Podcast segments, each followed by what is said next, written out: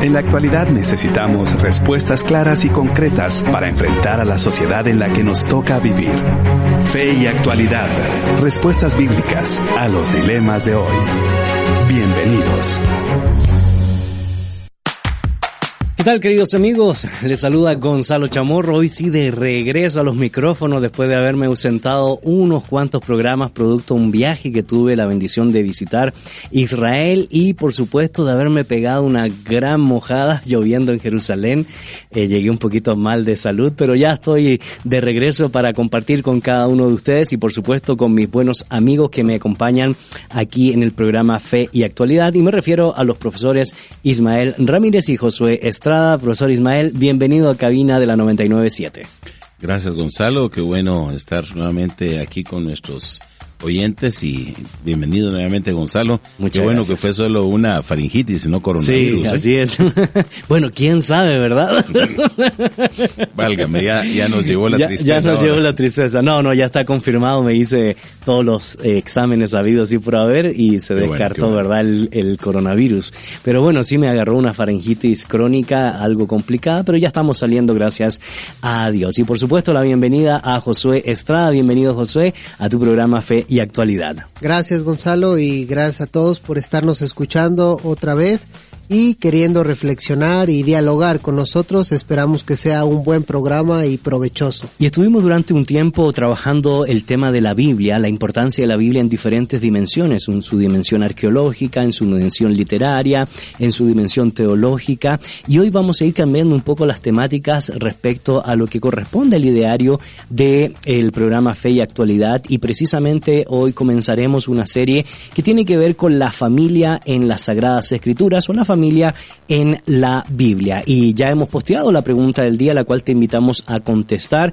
y puedas participar junto con nosotros. La pregunta es, desde tu perspectiva, ¿cuáles son los principales ataques que está viviendo la familia hoy? Las vías de comunicación son a través de la página de Facebook Fe y Actualidad. Nos puedes enviar, por supuesto, la respuesta a la pregunta. En unos segundos más estaremos iniciando la transmisión que queda, por supuesto, a través de Facebook Live y nos puedes también escribir una nota de voz o enviar un mensaje de texto al 58 95 57 78. 58 95 57 78. Nuevamente les repito la pregunta del día. Desde su perspectiva, ¿cuáles son los principales ataques que está viviendo la familia hoy? Así que mientras te preparas con papel, lápiz, lapicero y todo lo que tengas a mano para participar junto con nosotros, te invitamos a escuchar esta canción y ya retornamos aquí por la 997 El Camino, contenido que transforma.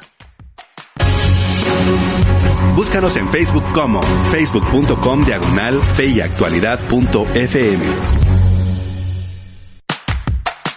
Ya estamos de regreso, querida audiencia. Soy Gonzalo Chamorro y en cabina me acompañan los profesores Ismael Ramírez, Josué Estrada y hoy tenemos el privilegio de presentar a un panelista más que se estará involucrando junto con nosotros aquí en el programa Fe y Actualidad y me refiero al doctor Jorge Ponce, quien por mucho tiempo ha venido trabajando temáticas sobre el área de liderazgo y cambio organizacional y actualmente funge como director de visión para vivir para Centroamérica. Jorge, es un placer y un honor que puedas compartir junto con nosotros este espacio la 997 y por supuesto en el programa Fe y Actualidad. Bienvenido. Mil gracias Gonzalo y a todo el, el grupo que está aquí en cabina y a la audiencia. Un placer, verdaderamente un gusto estar aquí con ustedes. Y eso será un placer para nosotros que puedas compartir los conocimientos que Dios te ha permitido traer y adquirir a lo largo de todos estos años de la República Hermana de Nicaragua, ¿verdad? Nacido por allá y ahora asimilado aquí en Guatemala. Exactamente. ¿Cuánto tiempo ya en Guatemala? 40 años. 40 años. Ah, no, entonces ya.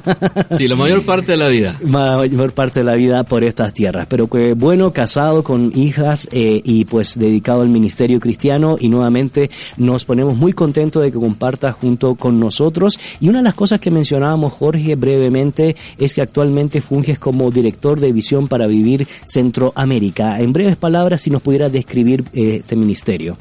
Bueno, lo que hacemos aquí para todo el área en Centroamérica es acompañar el programa de radio, que ya por 30 años o más ha estado en español, corriendo también aquí en la, el camino, y lo que hacemos es estar cerca de la iglesia, ofreciendo equipamiento y desarrollo de liderazgo y haciendo también consejería, justamente en esta área que hoy nos ocupa, la familia. La familia. Y es un tema que para nosotros es de profunda importancia porque, eh, profesor Ismael, una de las cosas interesantes cuando uno estudia el concepto de familia es que nosotros definimos y ratificamos eh, que es una institución divina y sin embargo hoy lamentablemente se está viendo afectada. No solo hablamos hoy de crisis económica, no solo hablamos de crisis eh, política, hablamos por supuesto de crisis moral y una de las cosas que está siendo afectada es precisamente es la definición, la conceptualización de cómo nosotros a lo largo de Occidente y bueno, una buena parte de Oriente hemos entendido y hemos definido el concepto de familia tradicional. Definitivamente nuestro concepto de familia parte de, cómo se presenta en la Biblia e indistintamente cómo interpretemos las narraciones del libro de Génesis, eh, si las interpretamos como literales, como historia, como, como una parábola, no me quiero meter en problemas haciendo referencia a esto, eh, pero lo menciono en el sentido de que hay diferentes acercamientos eh, de interpretación a las narraciones que tenemos en, los primeros capítulos del libro de Génesis. Partiendo de el capítulo 2 del libro de Génesis, aunque realmente el, el ambiente se establece desde el primer capítulo, cuando en Génesis capítulo 1, versículo 26 y 27, eh, se nos dice que creó Dios al hombre a su imagen y semejanza, varón y hembra los creó de entrada, eh, se nos dice que el plan original de Dios eh, o, el propósito original de Dios fue crear una pareja para que, como se entiende o interpreta eh, en, términos generales, la función de la creación del hombre en la, en la, en la, en la creación en general, para que fueran virregentes con Dios. Correcto para que correinaran con Dios, se fueran los representantes de Dios en la tierra, y lo hace partiendo de, eh, la, del concepto de la formación de una unidad, que podríamos decir el ser humano, pero esta unidad es una unidad eh, con dos caras, dos facetas, eh, la faceta del varón masculina y la faceta de la mujer femenina. Pero no solamente es una cuestión de, función, sino también es una cuestión de, la formación de un, de un, de un, una unidad eh, creativa, por, por decirlo de esta manera. Creativa y reproductiva. Sí, pensando precisamente en ese, en ese sentido. Correcto. Porque si Dios es creador, podemos decir que también ha el hombre que ha sido creado a la imagen de Dios, eh, ha sido constituido creador también, aunque naturalmente no de la exacta misma manera de Dios. Y esto es algo en cierto modo también eh, relacionado con toda la con toda la creación de Dios, puesto que la reproducción o la multiplicación es parte también de, del propósito de Dios para todos los, los seres creados. Pero en relación con el hombre hay, hay palabras directas, claras y, y precisas, avanzando en la narración del capítulo 1, que después de que Dios crea al hombre, entonces Dios bendice al hombre. Y le dice al hombre, fructificad y multiplicaos, llenad la tierra y sojuzgadla y señorad en, en los peces del mar, en las aves de los cielos y en todas las bestias que se mueven sobre la tierra. Aunque no se usa la palabra ni matrimonio ni familia, eh, esos conceptos están ahí, esta unidad creada eh, en el ser humano, varón y hembra, y la actividad eh, de multiplicación que se les encomienda, se les encarga, eso entonces da la base para eh, todo lo que la familia es y eso naturalmente podremos ampliarlo a, Correcto. al revisar el capítulo 2. Y, elementos, eh, Jorge, que están íntimamente relacionados no solo con las responsabilidades que tiene el ser humano desde el primer libro de las Sagradas Escrituras, sino también cómo eso refleja y representa la bendición divina, ¿verdad? Una plena comunión con Dios, viviendo dentro de este marco de unidad entre las primeras parejas que se van desarrollando en el libro de Génesis para poder formalmente instituir, ¿verdad?, la familia y el matrimonio como algo profundamente divino.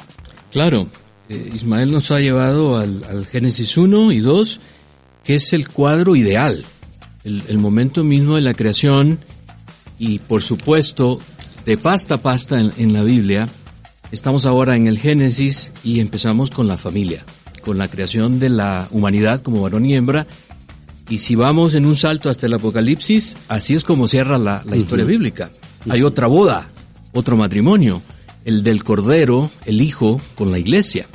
Pero por supuesto, para eso estamos aquí, porque entre una y una, entre pasta y pasta, tendremos que hablar también de la caída. Así es. Pero aquí estamos justamente en lo que Dios diseñó desde el principio y por lo que el Hijo vino para restaurar también todas las cosas, volver al ideal de la familia. Y exactamente, y no solo es el diseño, sino la misma evolución de la importancia de las familias dentro del plan redentor de nuestro Señor y estaremos dialogando sobre esa dinámica a medida que vamos avanzando en el programa. Sin embargo, no es menos cierto lo que yo planteaba al inicio, Josué, de que el concepto como familia, tal cual como ya se ha definido a la luz de los primeros, el primer libro de eh, las Sagradas Escrituras, el libro de Génesis ha ido recibiendo alguna distorsión y no es algo novedoso, es algo que a lo largo de los siglos, a lo largo de las edades, a lo largo de los diferentes paradigmas que se han dado en la historia, han habido otras definiciones, otras concepciones de lo que se ha entendido por eh, familia y por supuesto de eso tú tienes mucho que compartirnos. Eh, bueno, no sé si tengo mucho, pero este eh, me llamaba la atención lo que dices de que la familia se ha eh, intentado redefinir o reestructurar, sobre todo por esta este, vía que es el constructivismo social. El constructivismo social lo que propone es de que el hombre ha formado las sociedades que han regido Occidente y por lo tanto si el hombre las ha, eh, las ha creado, puede redefinirlas y reestructurarlas según sus conceptos, su moralidad, su ética o lo que depende a la sociedad o lo que bien le convenga a la sociedad. Eso ha permeado desde el siglo XIX con, con mucho ímpetu y todo el siglo XX, bueno, siglo XX, XXI y sobre todo por los maestros de la sospecha y todo eso. Correcto. Pero eh, hoy en día la familia está sufriendo esa reestructura, esa redefinición pensando de que es un orden deliberado del hombre, eh, el matrimonio o la familia. Sin embargo, lo que se les olvida a los constructivistas sociales es de que la familia es un orden espontáneo y policéntrico. Espontáneo es decir, que es formado anterior a toda ley humana, a lo que diríamos el derecho positivo, es decir, no necesito de leyes o de una legislación para formar la familia, la familia es antes de la legislación. Es producto del derecho natural y para nosotros producto del derecho divino. Claro, sería producto del derecho divino, del orden natural. Entonces, nosotros no la definimos, sino es un orden espontáneo, como muchas otras este, eh, instituciones que nos rigen hoy en día entonces, eso de redefinirlo porque el hombre puede eh, es un poco, de, yo diría, descabellado porque no se entiende entre orden espontáneo y orden de, deliberado. Ahora, casualmente tú mencionabas el positivismo como una corriente de pensamiento que se dio, por supuesto, con bastante ahínco en el siglo XIX y encontramos personajes como San Simón, eh, filósofo francés, ¿verdad? Padre, uno de los padres de la sociología, o Charles Fourier, padre del cooperativismo, que van a ser de los primeros ideólogos que van a plantear por primera vez en la historia la destrucción del matrimonio como una institución eh, social, porque la única forma de poder igualar las clases sociales de esa época era precisamente destruyendo el matrimonio como institución, porque se sostenía que uno de las partes era propiedad privada y por lo tanto la primera forma de destruir la propiedad privada era destruyendo la institución eh, familiar bueno, de hecho el materialismo trata un poco eso, ¿no? De reestructurar la familia, pero se nos ha olvidado, se nos olvida de que la familia es la primera célula y primordial de la sociedad eh, espontánea, es decir, pues eh, no es orden del, del ser humano. Correcto. Queremos recordar la pregunta del día y las vías de comunicación y aprovechamos de darle la cordial bienvenida a nuestra buena amiga Sharon Herrera.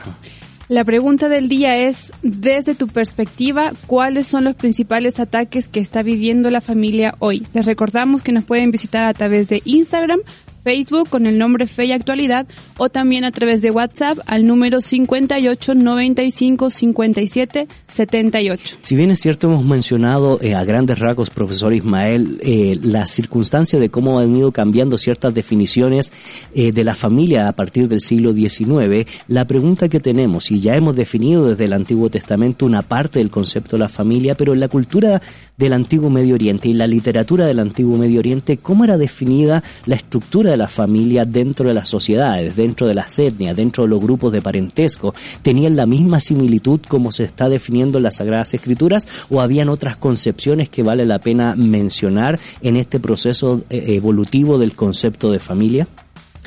En términos generales, eh, la Biblia refleja bastante de cerca lo que habría sido eh, la comprensión del núcleo familiar eh, en el mundo del antiguo cercano oriente, como normalmente se le conoce con referencia al mundo donde, donde se desarrolló la cultura bíblica.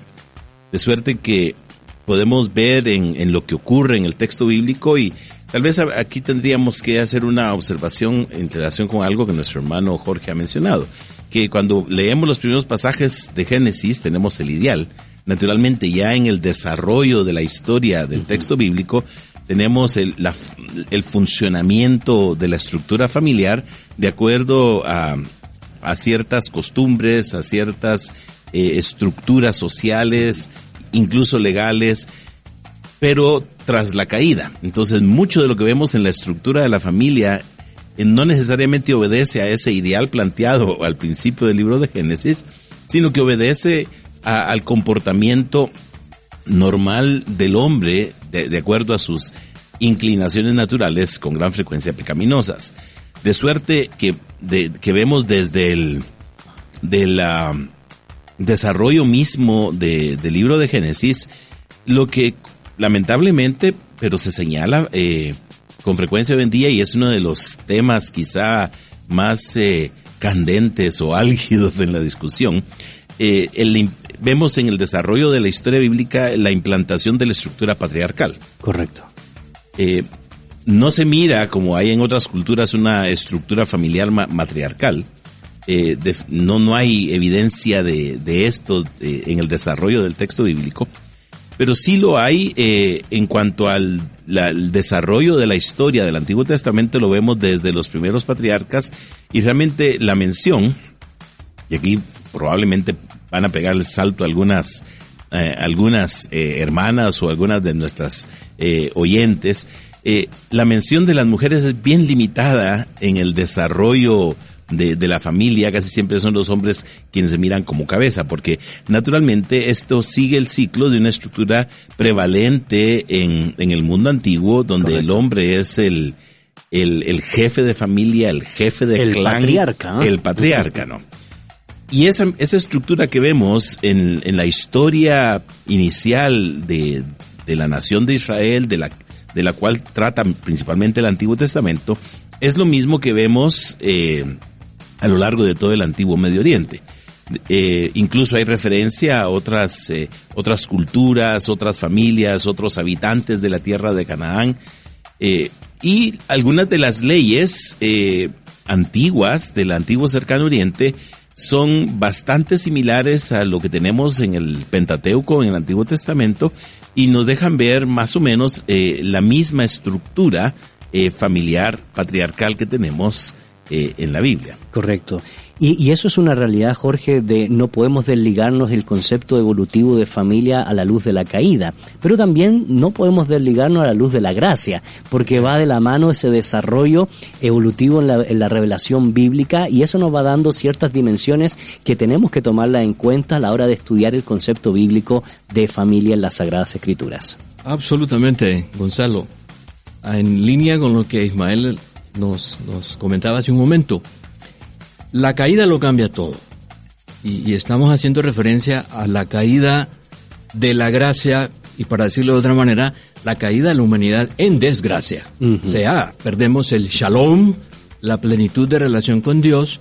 Y los unos con los otros. Y los unos con los otros, la, la pareja, el cuadro ideal se rompe. Correcto. Desde Génesis 3.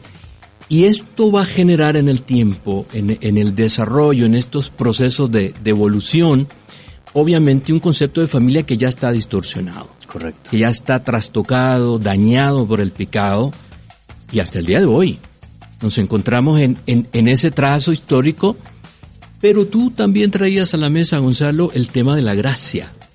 Porque en este contexto al que Ismael se, se refería, de los patriarcas, comenzando con Abraham, Isaac, Jacob, en un sentido, y aquí creo que no solamente las damas en la audiencia, sino los hombres y las familias, de pronto la comunidad cristiana también reacciona, y yo soy parte de eso, igual todos los que estamos aquí, oíamos historias fabulosas de niños, de adolescentes sobre pues el modelo del padre de la fe, Abraham y luego Isaac, pero es que también hay un lado oscuro.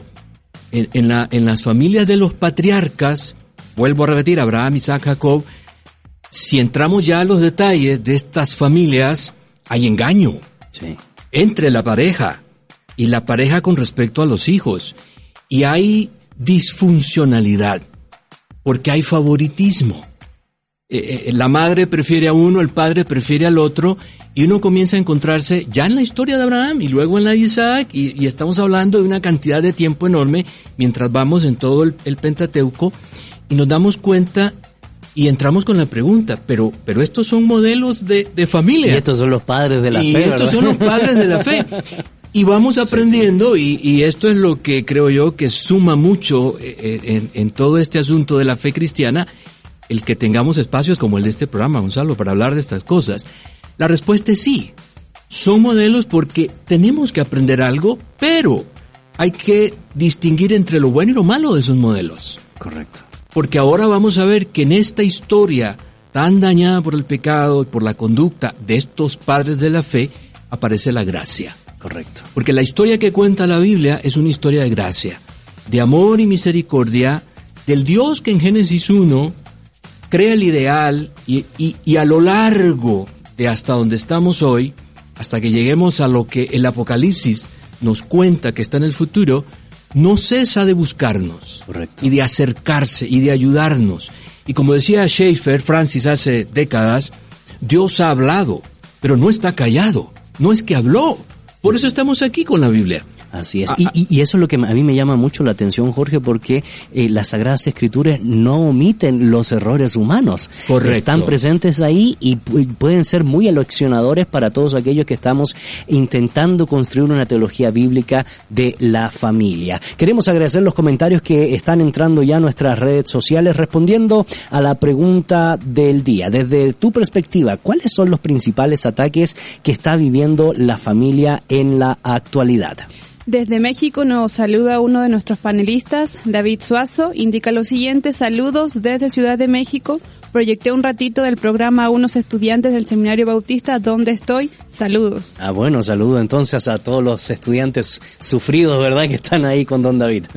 Desde nuestra línea de WhatsApp indica lo siguiente, buenos días hermanos de Fe y Actualidad, les saluda Joshua Enoch Godoy desde Villanueva y le digo bienvenido a casa al gran amigo de la iglesia, el pastor Gonzalo Chamorro. Muchas gracias. Lo aprecio mucho y con mi papito, el hermano Danilo Santos, los oímos y su repertorio también. Bendiciones y un abrazo. Excelente. Jaime Elías, desde nuestra transmisión en vivo, dice, excelente tema, saludos desde Jutiapa, estimados profesores. Excelente, muchas gracias por esos saludos y les invitamos a seguir respondiendo a la pregunta del día desde su perspectiva, cuáles son los principales ataques que está viviendo la familia el día de hoy. Y mientras se preparan para participar junto con nosotros, te invitamos a escuchar esta canción y ya retornamos aquí por la 997, El Camino, contenido que transforma comentarios, dudas. 5895-5778. El WhatsApp de 997 FM.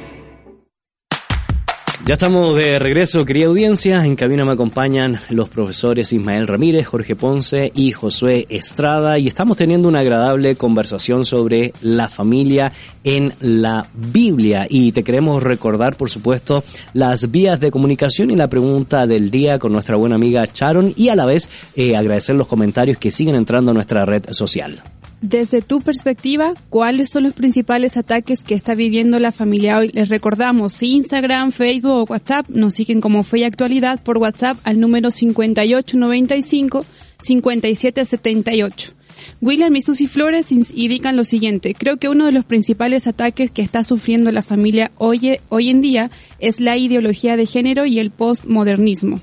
Eduardo Javier Galvez Morán, El Pensamiento Inclusivo, Mónica Álvarez de Beteta indica Ideología de Género. Ok, muchas gracias por esos aportes y le invitamos a que sigan contestando la pregunta del día de hoy, participando junto con nosotros para construir conocimiento como comunidad virtual. Una de las cosas que estábamos hablando aquí fuera de eh, micrófono o más bien no estando en vivo, ¿verdad? Era como el tema de la familia que ya ha sido mencionado, Josué, eh, se va construyendo dentro de un contexto de pecado, se va desarrollando el tema eh, del patriarcado y eh, dinámicas que no van o no se asemejan al ideal de lo que ya hemos leído de Génesis capítulo 1 y capítulo 2. Y una de las cosas interesantes que se ha desarrollado eh, a lo largo de la historia de la humanidad ha sido precisamente la temática de, de lo que implica vivir en una cultura patriarcal y definir la familia sobre esa base.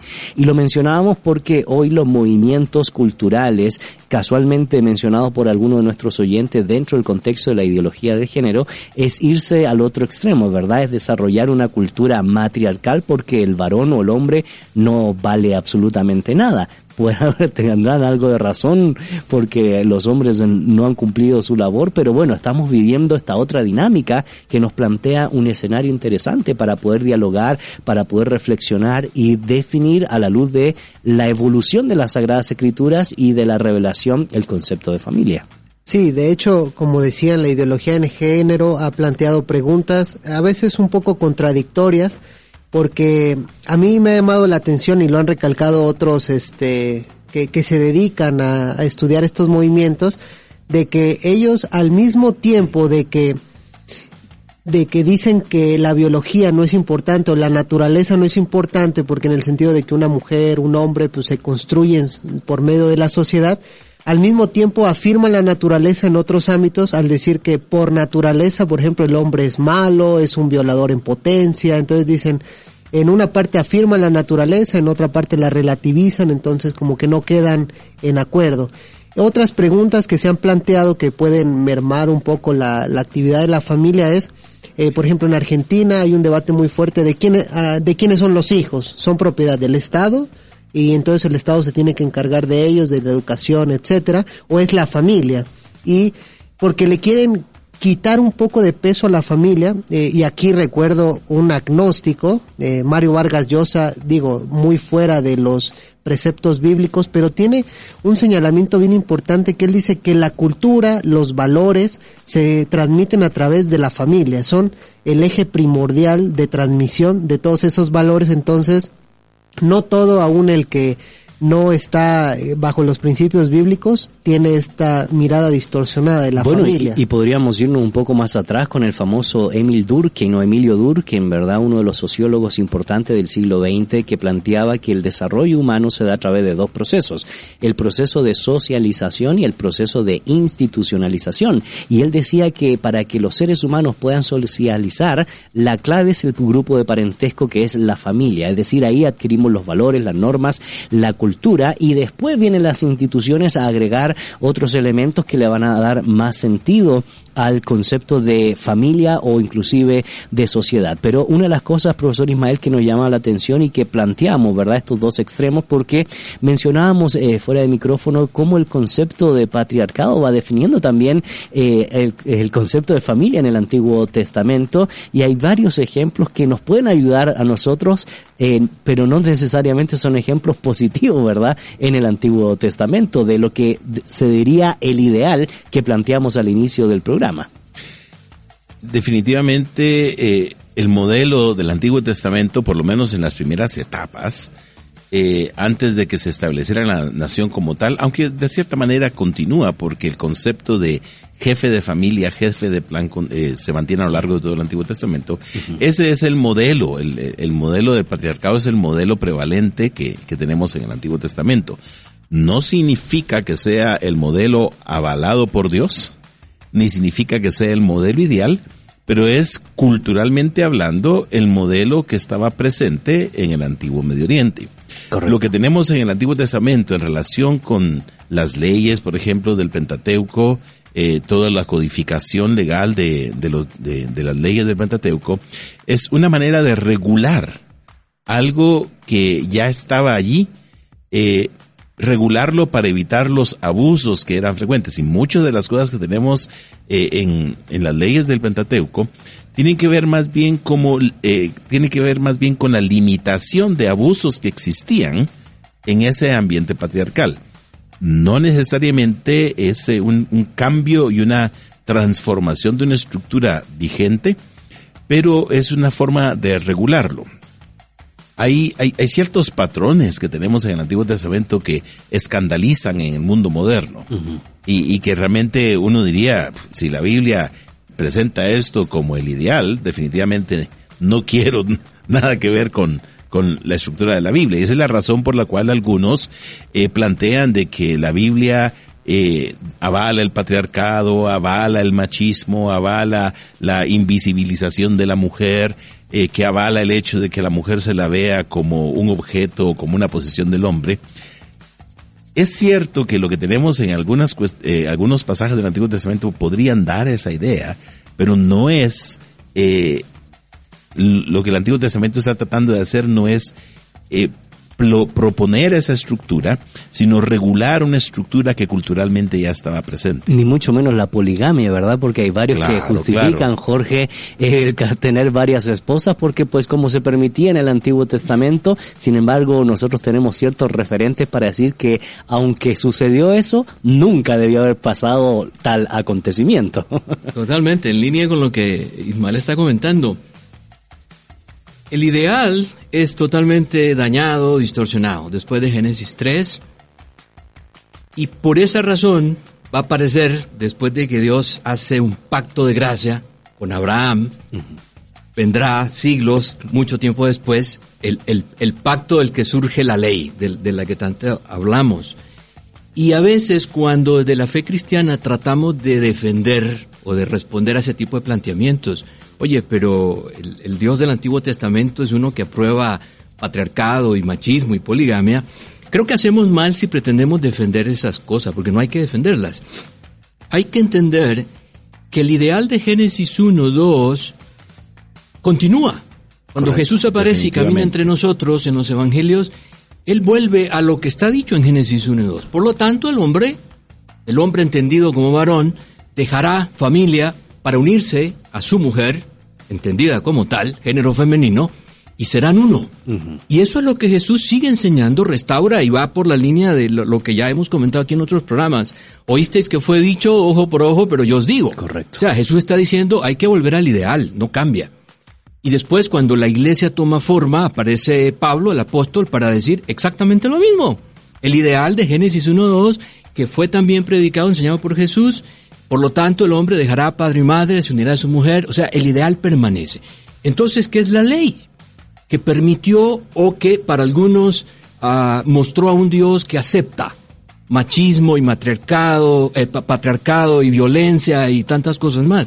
En realidad la ley, como dice Pablo, nos fue dado temporalmente y nos fue dado para ayudarnos a entender en qué maneras hemos ofendido, estábamos ofendiendo a Dios pero como lo dice escribiendo los Gálatas, la intención era que la ley durara solo hasta la llegada del Hijo prometido. Uh -huh. Eso quiere decir que aquello que la ley reguló a partir de Cristo es nuevamente encauzado, reorientado al ideal.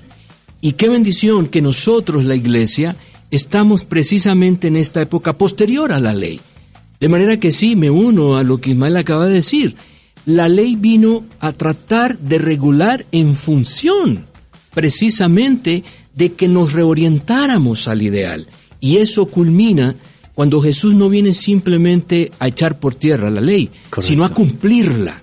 Correcto. y a mostrarnos la ley del amor y la gracia. Y eso es interesante, Jorge, porque eh, eh, hasta el Señor Jesucristo les dijo, esto no fue así, sino más bien por la dureza de vuestros corazones, o podríamos decir, por las malas interpretaciones de, del sentido correcto de la ley moral, y así sucesivamente, ¿verdad, profesor? Eh, definitivamente, eh, Jesucristo lo plantea en relación con el tema del divorcio, cuando uh -huh. le dicen, mira, pero si a Moisés se le di dijo que podían darle una carta de de, de, divorcio a la esposa por cualquier razón, era la forma que le interpretaban. Ajá.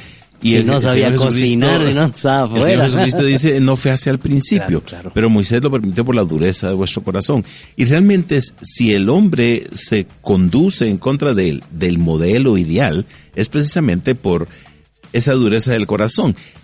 Y este es un asunto que en términos generales, el, el humanismo que, que prevalece en muchos de los acercamientos del cambio reciente al, al concepto del matrimonio, al concepto de la familia, este es un asunto que no toman en cuenta. El, el- la pecaminosidad del hombre, la, la dureza del corazón a la que se refiere el Señor Jesucristo es precisamente eso, la peco- pecaminosidad del hombre.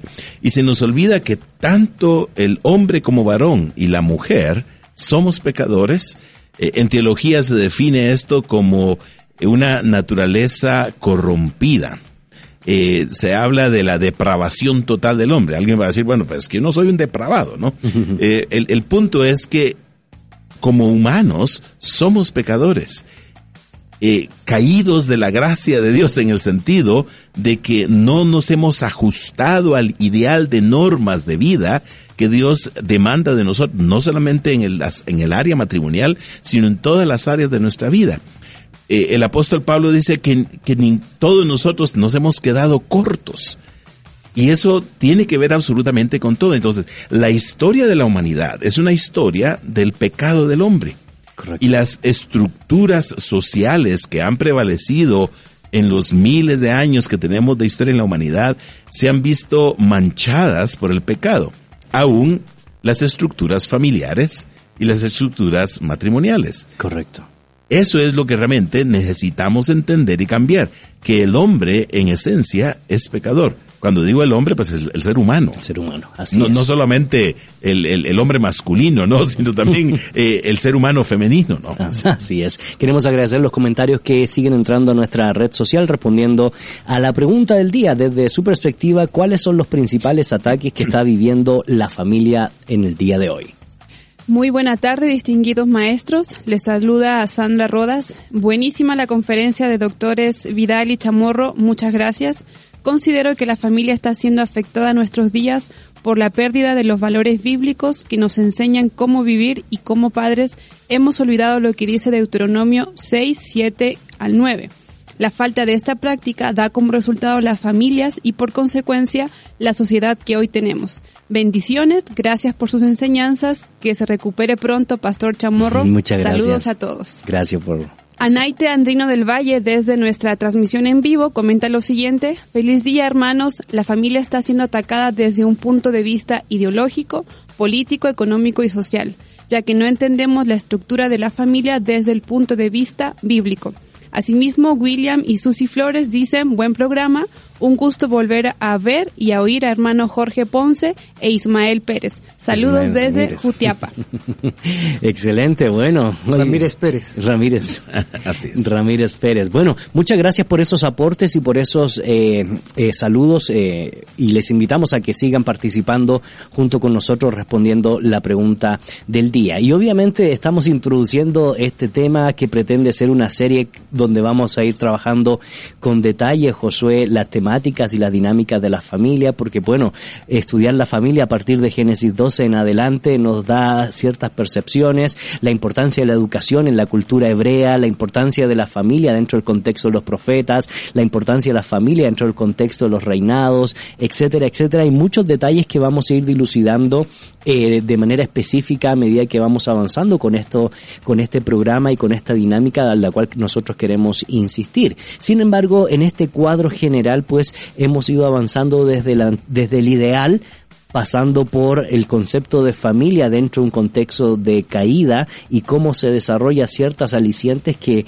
no debieron haber sido así. Y casualmente nos conectábamos con la vida y el mensaje de Jesús de Nazaret porque no solo Jesús vino a trabajar la dinámica del corazón para salvación, sino también a transformar y darle el sentido real de lo que sería una auténtica teología de la creación, es decir, el ideal de los primeros capítulos del libro de Génesis, donde se eh, nos recuerda el significado del ser humano y también el significado de la familia. Correcto. eh, bueno, el Señor Jesucristo viene a redefinir, como tú bien dices, y a restablecer, por, si lo podríamos decir de alguna manera, el ideal, es decir, es el nuevo Adán, como dirá San Pablo. Entonces, eh, siguiendo un poco con esta línea que hablábamos de, de lo patriarcal, eh, a mí me llamaba la atención que las eh, aunque es una estructura patriarcal, varios teólogos han recalcado y este bueno aquí tenemos al profesor Ismael que los mandamientos donde obedecerás a tus padres también se incluye también a las madres este obviamente la madre si era importante a nivel obedecerás a tu padre y a tu madre obedecerás a tu padre y a tu madre. Y de hecho Pablo después lo ratifica en Efesios. entonces sí es importante obviamente la madre en el núcleo familiar. Lo que era importante del patriarca era en lo público y eh, por ejemplo en el comercio o en la política y la mujer era relegada un poco a lo privado pero tenía un papel sumamente importante en la transmisión de los valores eh, y también en conservar el honor de la familia porque la familia por ejemplo en el Nuevo Testamento varios este estudiosos antropólogos o sociólogos de esa de esa sociedad han visto de que eh, la sociedad del primer siglo se regía por un honor fundamental que es el honor y la vergüenza. en esa, eh, el honor no radicaba tanto en un individuo, sino en la familia o en un en el colectivo. Es decir, el padre se encargaba de darle honor a la familia mediante este un buen un buen testimonio, vamos a ponerlo así, ante la comunidad, ante los ancianos, también ante lo sexual, y, y la mujer también se encargaba de dar un, honor a la familia. Por ejemplo, se le veía como una mujer era más, eh, no más importante, sino tenía cierto honor si llegaba virgen al, matrimonio, así lo han destacado algunos, o si conservaba esa como fidelidad y piedad, y piedad matrimonial. Entonces, los dos son encargados de llevar el honor a la familia y también tanto la madre como el padre son importantes en la transmisión de los valores pero en distintos estratos públicos y privados. Te queremos recordar las vías de comunicación. Nos puedes enviar una nota de voz o un mensaje de texto al 5895-5778 o también puedes responder la pregunta del día en nuestra página de Fe y Actualidad en Facebook. Y la pregunta dice, desde su perspectiva, ¿cuáles son los principales ataques que está viviendo la familia el día de hoy? Y mientras se preparan para participar junto con nosotros, ha llegado este tiempo especial de las noticias positivas. Noticias positivas. Europa. Lausana Europa lanza una gran conversación regional previa a su encuentro en octubre. Lausana Europa 2020 ha puesto en marcha una iniciativa para reflexionar sobre la misión en nuestro continente con el fin de involucrar en la conversación a unas 10.000 personas previamente al encuentro que tendrá lugar con 800 delegados invitados en Wisla, Polonia del 21 al 25 de octubre. Estos delegados representarán a todos los países de Europa, son líderes evangélicos y profesionales de distintos sectores y edades, que en esta reunión culminarán la conversación que se estará llevando a cabo durante estos meses previos con unas 10.000 personas en todo el continente. Estos 800 delegados tienen como misión involucrar a personas de cada país a impulsar la reflexión sobre los problemas actuales y los desafíos que enfrenta Europa y cómo nosotros, como cristianos, podemos enfrentarlos. Kenia. Distribuyen Biblias en audio a personas analfabetas en Kenia. Las personas que no saben leer están conociendo el mensaje del Evangelio gracias a la Biblia en audio, un dispositivo que les permite escuchar la palabra de Dios en todo el mundo y aprender las enseñanzas del libro sagrado. Aproximadamente el 22% de los kenianos son analfabetos y muchos no tienen una Biblia, pero si la tuvieran no podrían leerla. Es por eso que la organización cristiana Kenya Hope pone al alcance de estas personas Biblias en audio para que puedan escuchar la palabra de Dios en su idioma materno. La organización proporciona equipos con las Biblias de audio que funcionan con energía solar, lo que facilita su constante uso sin necesidad de usar la energía eléctrica. Y estas fueron las noticias positivas.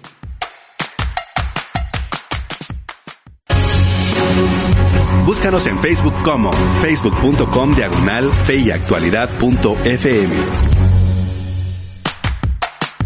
Ya estamos de regreso, querida audiencia. Soy Gonzalo Chamorro. En cabina me acompañan los profesores Ismael Ramírez, Jorge Ponce y Josué Estrada. Y estamos reflexionando sobre el tema la familia en las Sagradas Escrituras. Y te queremos recordar las vías de comunicación para que puedas responder a la pregunta del día. Nos puedes enviar una nota de voz o un mensaje de texto al 5895-5778 o también te puedes contactar con nosotros en la transmisión de Facebook Live en la página de Facebook y Actualidad. Y la pregunta del día de hoy es desde su perspectiva, ¿cuáles creen ustedes que son los principales ataques a los cuales se enfrenta la familia pues por supuesto definida desde una perspectiva bíblica. Y nuestra buena amiga Charo nos compartirá algunos mensajes que han entrado, pero también tenemos que darle una excelente noticia, porque el Instituto Crux está organizando el primer campamento de apologética cristiana, el arte de defender la fe encrucijada. Y tenemos la excelente noticia de que hay un precio especial para todos aquellos que quieran participar. Y pues bueno, nuestra buena amiga Charo nos dirá día, hora, costos, eh, acerca de este campamento. ¿Estamos preparados para defender la fe cuando alguien les cuestiona? ¿Crees tener los argumentos suficientes para hablar de Dios a una sociedad secularizada? ¿Te has puesto a pensar cómo generar puentes desde el Evangelio de Cristo con la cultura contemporánea? Es por eso que te invitamos a este campamento encrucijada realizado por Instituto Crux. ¿Para qué edades está dirigido? De los 18 a los 24 años. Sin embargo, si eres mayor de edad o menor, escríbenos a institutocrux.org y no hay problema, lo manejaremos con delicadeza. ¿Dónde será? Será en el campamento de centros de eventos El Secreto del Jardín en San Lucas, Guatemala. ¿Cuándo será? Los días del 13 al 15 de marzo, obviamente, de este año y queremos comentarte de qué hablaremos. Básicamente estaremos tratando tres interrogantes. ¿Hay alguien fuera del universo? ¿Por qué soy cristiano? ¿Cómo responder a los dilemas morales de hoy? Por lo tanto, inscríbete. Escríbenos a S. Herrera Instituto Crux .org. Ah, ok, de nuevo, sherrera arroba institutocrux.org, ¿verdad? O si no, entra a nuestra página institutocrux.org y encontrarás allí el evento como encrucijada y escríbenos, no tardes. Y para los que quieran participar, tenemos un precio especial. Cuéntanos, Sharon, eh, cómo está ese precio. Claro, el precio especial de aquí al 13 de marzo está tan solo en 350 quetzales. Así es. Así que si tú quieres participar o tienes un amigo que está pasando por crisis de fe, por dudas respecto al cristianismo y necesita fundamentar su fe con conocimiento bíblico, teológico, histórico y por supuesto en profundo diálogo con las ciencias, este campamento es para usted. Así que Llame a sus amigos, díganle que hay un precio especial, queremos que eh, los que puedan llegar puedan ser bendecidos con el contenido que se está preparando y por supuesto sean parte de este primer campamento de apologética para jóvenes en Crucijada, el arte de defender la fe. Así que muchas gracias por esa eh, información y tenemos un comentario que eh, está entrando pues a nuestras redes sociales, ya volviendo al tema que nos convoca el día de hoy. Claro, desde la transmisión en vivo, José Luis Quinn indica lo siguiente, saludos del trabajo, bendiciones de Dios para ustedes. Y Martín Mendoza dice, primera vez que los escucho, me parece muy bueno el tema, saludos de parte de esposos Mendoza Conde. Muchas gracias por esos saludos. Y también tenemos un comentario de Fernando Ab que dice, en realidad hay muchas, pero voy a enfatizar solo una, y es la mentira, porque como se mencionó en la conferencia del sábado, si el ser humano el día de hoy está sufriendo mucho, es porque hay un gran analfabetismo bíblico, y gracias a ese analfabetismo hoy surge ideologías como la ideología de género, porque el mundo secularista dice es tu vida y haz con ella lo que quieras. Por otro lado tenemos un mal concepto del amor y gracias a eso las familias se ven afectadas, especialmente en el área de los cónyuges, porque hoy escuchamos decir a un hombre que ama a su esposa, pero también ama a su amante. Y eso quiere decir que el concepto de amor que tiene lo ha tomado de otra persona que falla al igual que él. Por eso la Biblia dice, maldito el hombre que confía en el hombre. También podemos ver que hay hijos que se les revelan a sus padres por no seguir las instrucciones bíblicas tales como las expresadas en Éxodo 20:12 o Efesios capítulo 6 verso 1. Así que podemos decir que gracias a la mentira que el mundo está planteándonos día a día a través de la red de internet o la televisión o la radio, hoy vemos las consecuencias en las familias eh, destruidas, en las familias contemporáneas. Bueno, muchas gracias por ese buen comentario, Fernando eh, Y esto nos lleva, profesor Ismael, a, en primer lugar, eh, definir desde una perspectiva global. Hemos dicho que hay varias concepciones que tenemos que considerar y lo vamos a ir haciendo a medida que volvamos a estos temas sobre la familia en las Sagradas Escrituras, pero podemos dar una definición global de lo que sería el concepto de familia desde una perspectiva bíblica y obviamente esto eh, enfrentarlo a la realidad contemporánea que nos plantean nuestros oyentes. Nuestra definición de familia creo que debe comenzar con una definición del matrimonio porque el matrimonio es el punto de arranque de la, de la familia. Y partiendo de esos pasajes iniciales en el Génesis, eh, muy en contra de toda la concepción abierta del mundo en que estamos, podemos definir el matrimonio como el establecimiento de, una unidad social conformada por un hombre, varón, y una mujer.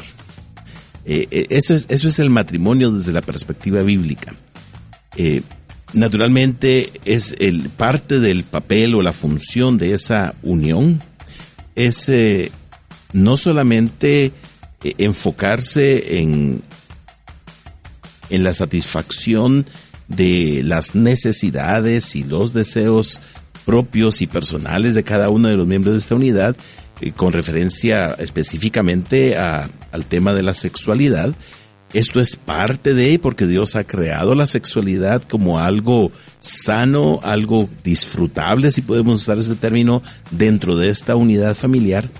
Pero eh, la conformación de esta unidad del matrimonio va más allá que la eh, satisfacción de estas, podríamos decirle, deseos, necesidades, impulsos naturales de, de la vida porque Dios nos ha dado, sino también es la formación de una familia por medio de la de, de, tener eh, hijos.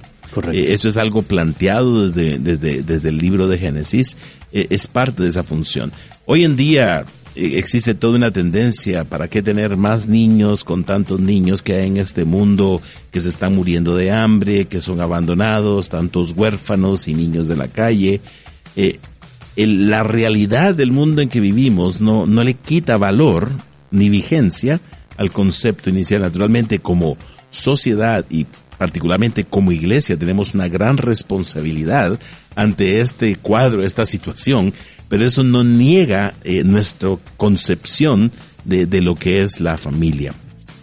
Naturalmente, tener hijos no solamente es por tener hijos, sino que es para formarlos, eh, y hay que reconocer que esos hijos que se tienen no son hijos exclusivamente de esa pareja, sino principalmente son hijos de Dios en el sentido de que son eh, una, una responsabilidad dada en las manos para ser creados y educados en el temor de Dios.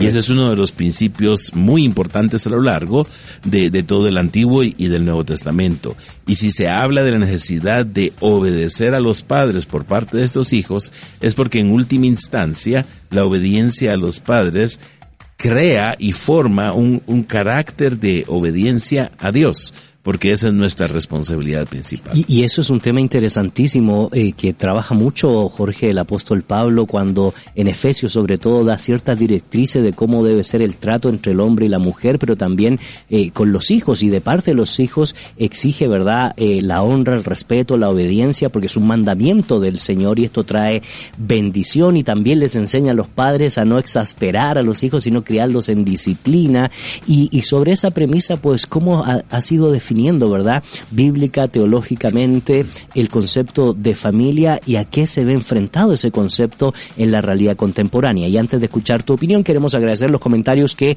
siguen ingresando a nuestra red social respondiendo a la pregunta del día. Desde su perspectiva, ¿cuáles creen que son los principales problemas que enfrentan las familias contemporáneas? A través de WhatsApp, Ari Rivera comenta lo siguiente. Buena tarde. Considero que la familia es atacada por dos puntos. Uno, el gobierno, al permitir leyes que aceptan bodas entre homosexuales. Y dos, arte y entretenimiento al mostrar como normal las infidelidades, novelas, homosexuales, programas infantiles. Excelente programa. También uno de nuestros panelistas, Nelson Morales, dice saludos al equipo de fe y actualidad. Muy buen tema. Muchas gracias. También tenemos algunos comentarios que han ingresado en nuestra transmisión de Facebook Live y dice Jesse Jauregui, el ladrón vino a matar, a robar y a destruir, pero Jesús vino a dar vida en abundancia. Satanás odia a las familias. Una familia que pone por obra los mandamientos de Dios y enseña a sus hijos, ello podrá resistir. Bendiciones a cada uno, qué gusto escucharlos y verles. Un saludo especial a Gonzalo Chamorro. Muchas gracias eh, Jesse por esos saludos y por tus aportes. Jorge. Bueno, yo creo que el, pasaje al que nos referíamos, Gonzalo, del apóstol Pablo, escribiendo a los Efesios, eh, es la joya, ¿no? la, la, corona que cierra este recorrido que hemos estado comentando desde el ideal de Génesis 1, 2, luego todo lo que genera la, la caída y que la ley trata de regular, pero que en el Evangelio Jesús restaura al volvernos a decir, este es el plan de Dios. El hombre, el varón, deja la familia, padre y madre, se une a su esposa, llegan a ser uno. Y el apóstol Pablo, escribiendo los Efesios, va a traer a, a la realidad de la fe, a la, a la discusión de, de, este mediodía, el tema de la sumisión mutua. Correcto. Que no aparece antes. Y eso sí que restaura todas las cosas, nos da una nueva perspectiva en el contexto de fe cristiana. No es simplemente que entonces seguimos igual que antes. Ya hemos dicho no. El modelo de los patriarcas no es el ideal. Es cuando Jesús dice, volvamos al diseño original. Y ahora Pablo en el contexto de la fe cristiana de iglesia dice, y hay algo más. Esto es en sumisión mutua. Uh -huh. y, y, en ese contexto quisiera citar una propuesta de, de, un autor cristiano contemporáneo, un gran pastor, Timothy Keller, uh -huh. en un libro que está en español que recomiendo, El sentido del matrimonio. Y igual que Ismael, creo que para entender familia tenemos que partir de matrimonio, donde hemos tenido la conversación hoy. Y dice Keller, un matrimonio es una relación monógama de toda la vida, entre un hombre y una mujer.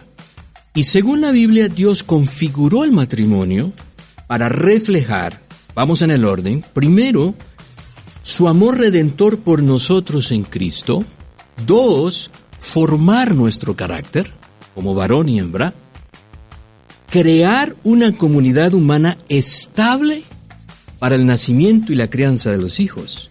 Y todo esto se logra a través de la complementariedad de los sexos, en una relación, en una unión integral que, que debería durar toda la vida. Mm. Y Pablo nos diría, y todo esto en sumisión mutua. Qué interesante eso porque a mí me, siempre me ha llamado mucho el tema de la atención de la sumisión mutua, los pronombres recíprocos, ¿verdad? Que aparecen en los textos, pero también no podemos dejar de lado las funciones y las funciones nunca significa jerarquía, sino funciones que tienen que ver con ciertas responsabilidades que tenemos como varones y que tienen las mujeres también como mujeres dentro del contexto de los deberes eh, conyugales, eh, José. Pero antes que me des tu opinión, queremos agradecer los comentarios que siguen ingresando a nuestra red social respondiendo la pregunta del día. Desde su perspectiva, ¿cuáles son los principales ataques que está viviendo la familia de hoy?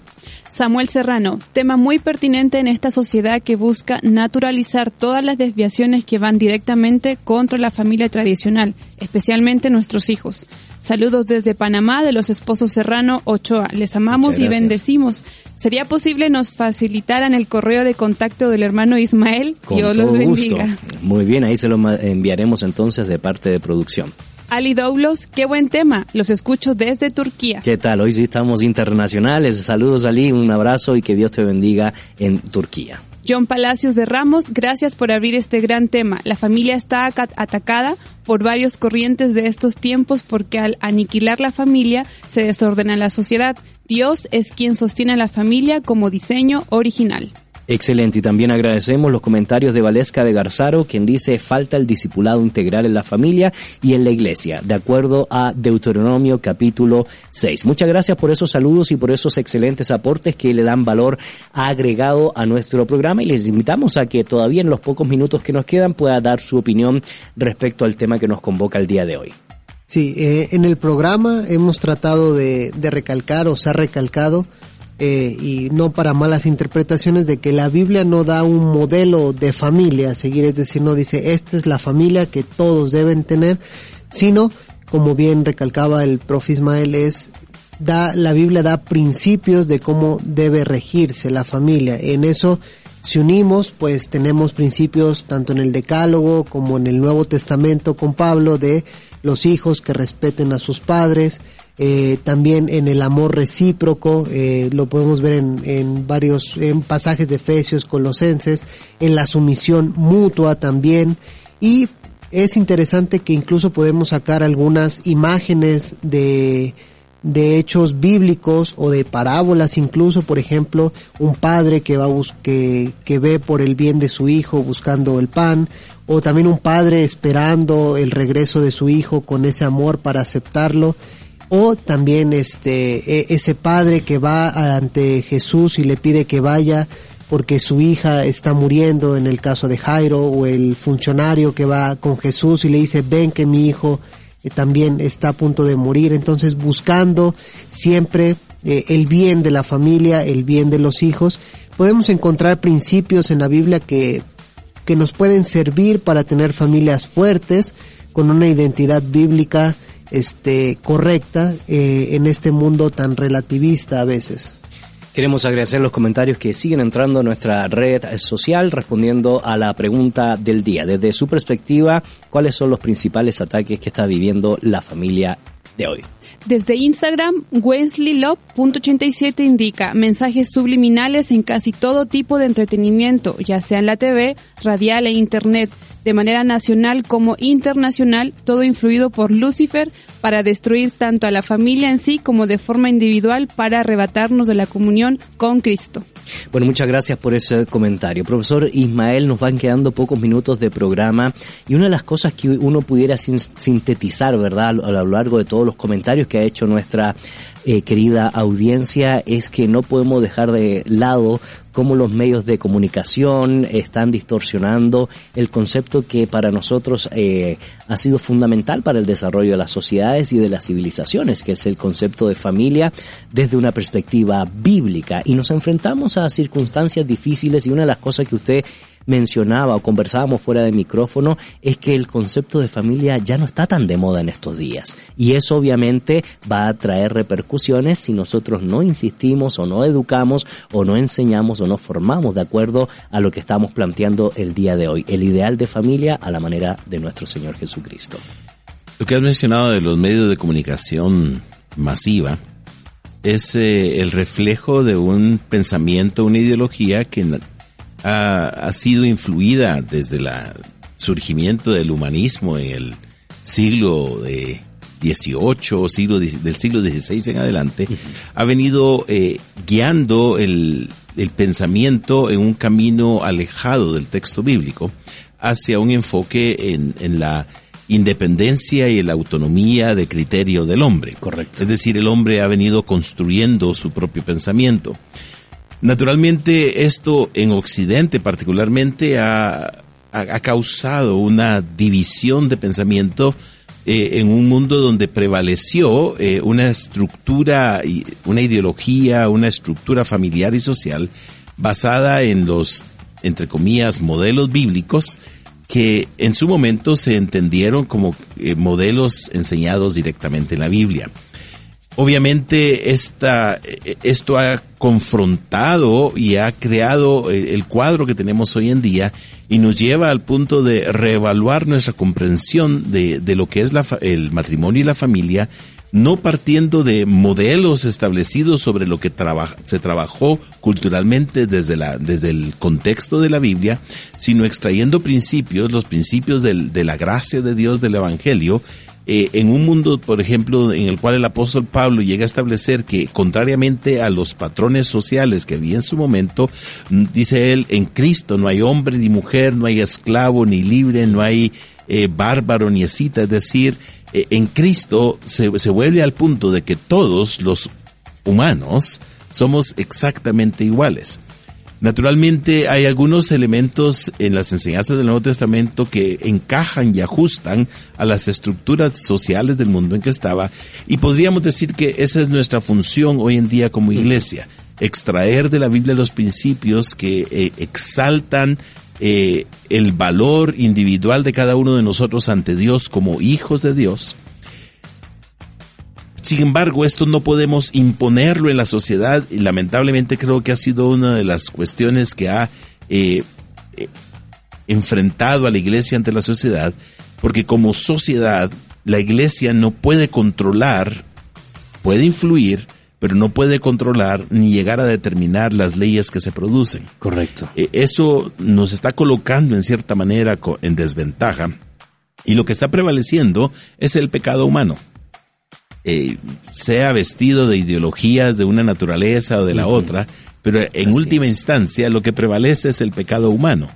Y en una sociedad... que no es nada novedoso, ¿verdad? No Uno lee. Sodoma y Gomorra y qué No va. es nada novedoso. Entonces, eso es algo contra lo que hemos estado luchando como pueblo de Dios a lo largo de toda la historia. Y nuestro papel a veces se nos quiere imponer desde una, con una fuerza legal. Nuestro papel simplemente será vivir de acuerdo a nuestros principios, eh, continuar enseñando en la iglesia a nuestras familias, a nuestros hijos, lo que entendemos que son los principios bíblicos y vivir en un contexto de oposición. Y puede ser que en el mundo de hoy estén eh, desarrollándose leyes, estructuras contrarias a nuestro pensamiento de, lo que es el, entendimiento de la familia y el matrimonio desde la Biblia. No podemos evitar que estas leyes se produzcan y se impongan, pero sí podemos continuar eh, sosteniendo nuestros ideales y principios bíblicos. Correcto. Y, y eso es un llamado, Jorge, a ser responsables, ¿verdad? Con las convicciones, ¿verdad? De cómo hemos definido la familia y no ser parte del problema, porque también hemos de reconocer cierto grado de responsabilidad de las estadísticas que nos dan institutos de bienestar familiar, de cómo tristemente el divorcio dentro de las iglesias cristianas evangélicas ha ido en aumento, el maltrato infantil es una realidad compleja también dentro de, de La las violencia iglesias, intrafamiliar. la violencia intrafamiliar, etcétera. Entonces, es un llamado de, de atención, ¿verdad?, a insistir en el consejo bíblico, a recordarnos cómo se define a la manera de Jesús el concepto de familia, pero sobre todo modelar, ¿verdad?, que es un elemento importante. Y agradezco, por cierto, eh, los comentarios que siguen entrando a nuestra red social. Isaí de León dice la ideología de género es un ataque directo a la familia. Jorge. Sí, yo creo que volver a enfocarnos y, y no dejar de insistir a, a quienes en la audiencia trabajan en, en roles pastorales, de enseñanza, de consejería, a quienes son padres, esposos o madres, esposas y tal. El tema es volver a la gracia y centrarnos en la gracia.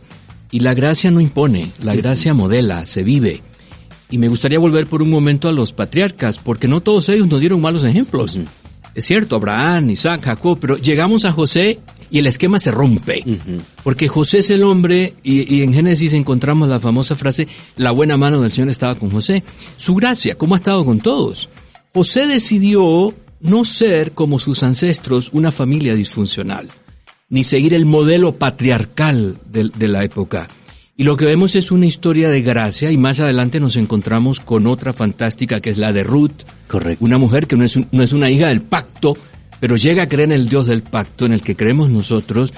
Y el tema al final es que de pasta a pasta, donde hemos empezado hoy, en el tema de familia, lo que vemos es gracia. Y hasta el día de hoy, la iglesia también debe de reencontrarse con la gracia, más que estar peleando por esas cosas que nos han confrontado y que Ismael ya, ya, ya hacía referencia. Volver a la gracia y la gracia se nos revela en la Biblia. Así que hay que seguir estudiando la Biblia, hay que seguir predicándola, hay que tenerla en el centro de lo que hacemos en el trabajo pastoral y en la vida cristiana, Gonzalo. de eso se trata. Y esos consejos son importantísimos, Josué, porque eh, hemos de reconocer, como decían algunos de nuestros oyentes, que la, cuando no hay instrucción bíblica, cuando no pasamos tiempo eh, con la palabra del Señor, obviamente se ve reflejado la falta de ética, falta de, de, de valores o falta de principios en nuestras familias y la primera institución que se ve afectada casualmente es, es la familia. Y la, si la familia se ve afectada, cuanto más la cultura y la sociedad.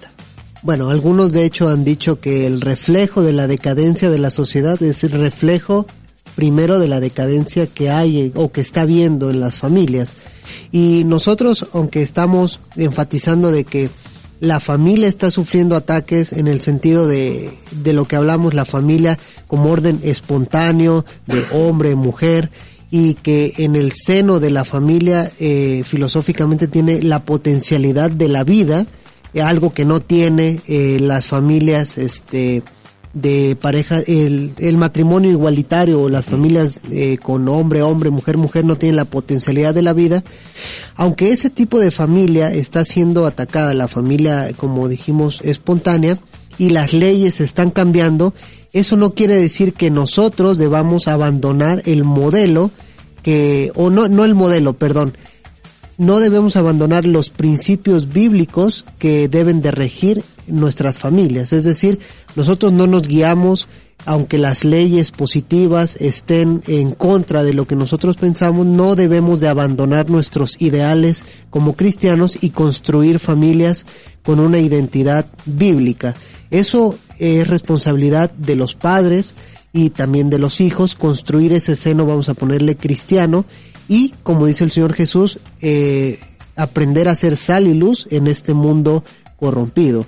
Pero eh, vamos a seguir con esta oposición, no es nada nuevo, siempre, bueno, en la mayoría del tiempo el cristianismo ha sufrido este tipo de ataques, pero no debemos desanimarnos, ni tampoco pensar, quizá esto no lo comparten muchos, ni tampoco pensar que la sociedad va a ir mejor cuando nosotros impongamos nuestras leyes en base al cristianismo. Eso no va a solucionar nada, sino va a ser en base a la ética individual cristiana, creo yo. Correcto. Más bien la imposición tiene un rebote. Eh, correcto. así es, así es. Y así podemos estar estudiando toda la Edad Media y, y el debacle que vino a generar. Eh, Charon, recordemos ah, sobre el campamento del 13, 14 y 15 de marzo, donde pueden adquirir eh, mayor información nuestra audiencia. No te olvides el primer campamento de apologética cristiana, encrucijada, el arte de defender la fe. Hoy tenemos precio especial, 350 quetzales durante tres días, aprendiendo eh, de cómo nosotros podemos tener los fundamentos básicos del cristianismo y por supuesto eh, reflexionando sobre la importancia de defender con mansedumbre lo que creemos. Claro, pueden escribir a sherrera.institutocrux.org. Les recordamos las fechas del 13 al 15 de marzo y esperamos que pronto te puedas inscribir. Muchas gracias. Profesor Ismael, palabras finales y desafíos finales. La familia está en el corazón de Dios. Eh, y eso es algo muy importante. Eh, por, a lo largo de toda la Biblia se ha visto que Dios ha eh, estimulado la, la, formación de la unidad familiar, comenzando con el matrimonio, está en el corazón y en el ser de Dios. Y como creyentes, eh, si vamos a vivir conforme al corazón de Dios, debemos mantener ese, ese, ese valor que la familia tiene. Eh, a pesar de que las corrientes del mundo en que estamos eh, vengan a desvalorar la función del matrimonio, el papel del matrimonio, el papel de la familia, la función de la familia en la sociedad, nosotros debemos mantenernos eh, sosteniendo esos valores. Correcto. Profesor Jorge. Igual, yo diría que el, el, el insistir en el tema de, de la gracia como el, el elemento central de la pastoral, y de todas las acciones que hacemos desde la iglesia para ser discipulado, consejería, predicación, es precisamente lo que nos va a permitir traer sanidad a la relación matrimonial, a la relación de pareja, eh, cerrar la brecha generacional entre hijos y padres. Y ahí yo creo que tenemos que ser firmes, constantes, radicales. La palabra es central para entender la gracia de Dios que nos va a ayudar a, a, traer a la vida esto que está en el corazón de Dios. que es la familia y las relaciones unos a otros. Y, y que eso es fundamental para el desarrollo humano. Sin eso estamos, vamos de, de mal en peor. Y, y el testimonio cristiano, eh, como decías tú, Josué, eh, juega un papel importante y un aliciente importante en este desarrollo. Palabras y desafíos finales, Y, Josué. Bueno, la familia es tan importante que incluso también eh, la comunidad de cristianos se le llama la familia o tiene ese como ese esa imagen de familia de Dios que donde está Dios en medio. Entonces, si alguien a lo mejor no ha tenido eh, eh, esa oportunidad de la familia, eh, como la hemos manejado con principios bíblicos, pues está la familia de Dios donde también eh, ponemos al Dios al centro y formamos nuestro carácter y nuestra mentalidad cristiana. Así es. Y bueno, a propósito, no te había felicitado públicamente, ¿verdad? Por tu segundo hijo. Eh, el Señor te bendiga. Cuéntanos qué nombre finalmente le pusiste. Gracias. Eh, le pusimos Josué Mateo. está bueno, está Josué bueno. Mateo ya tiene casi un mes. Creo que hoy estamos a seis, siete. Ujú. Si estamos a Cinco es hoy. Ah, bueno, entonces Cinco. le falta un día para tener un mes y está creciendo y comiendo bastante. Ah, bueno, entonces a ver qué día vamos para visitarlos. Te felicitamos a ti, a Betsabe y por supuesto, qué bueno que esté creciendo así la iglesia. Gracias. y a ustedes, queridos amigos, les deseamos un excelente día. No se olvide seguir compartiendo la página de Fe y Actualidad para todas aquellas personas que están interesados en el conocimiento bíblico y por supuesto en responder desde esta perspectiva a los dilemas morales que nos plantea el escenario contemporáneo. Muchas gracias, profesor Ismael, por acompañarnos el día de hoy. Gracias, Gonzalo, nuevamente. Es un gusto compartir. Muchas gracias y bienvenido a eh, Fe y Actualidad, Jorge. Una bendición estar aquí. Y por supuesto, Josué, gracias por compartir con nosotros. Gracias a ti y a toda nuestra audiencia. Y bendecimos la vida de nuestra buena amiga Sharon. Gracias por compartir junto con nosotros el programa. Gracias, Gonzalo. Así que no se desconecte de la sintonía de la 997 El Camino, contenido que transforma. Soy Gonzalo Chamorro y este ha sido su programa Fe y Actualidad. En la actualidad necesitamos respuestas claras y concretas para enfrentar a la sociedad en la que nos toca vivir. Fe y actualidad. Respuestas bíblicas a los dilemas de hoy. Hasta la próxima emisión. Esta es una producción de iRadios Guatemala Centroamérica.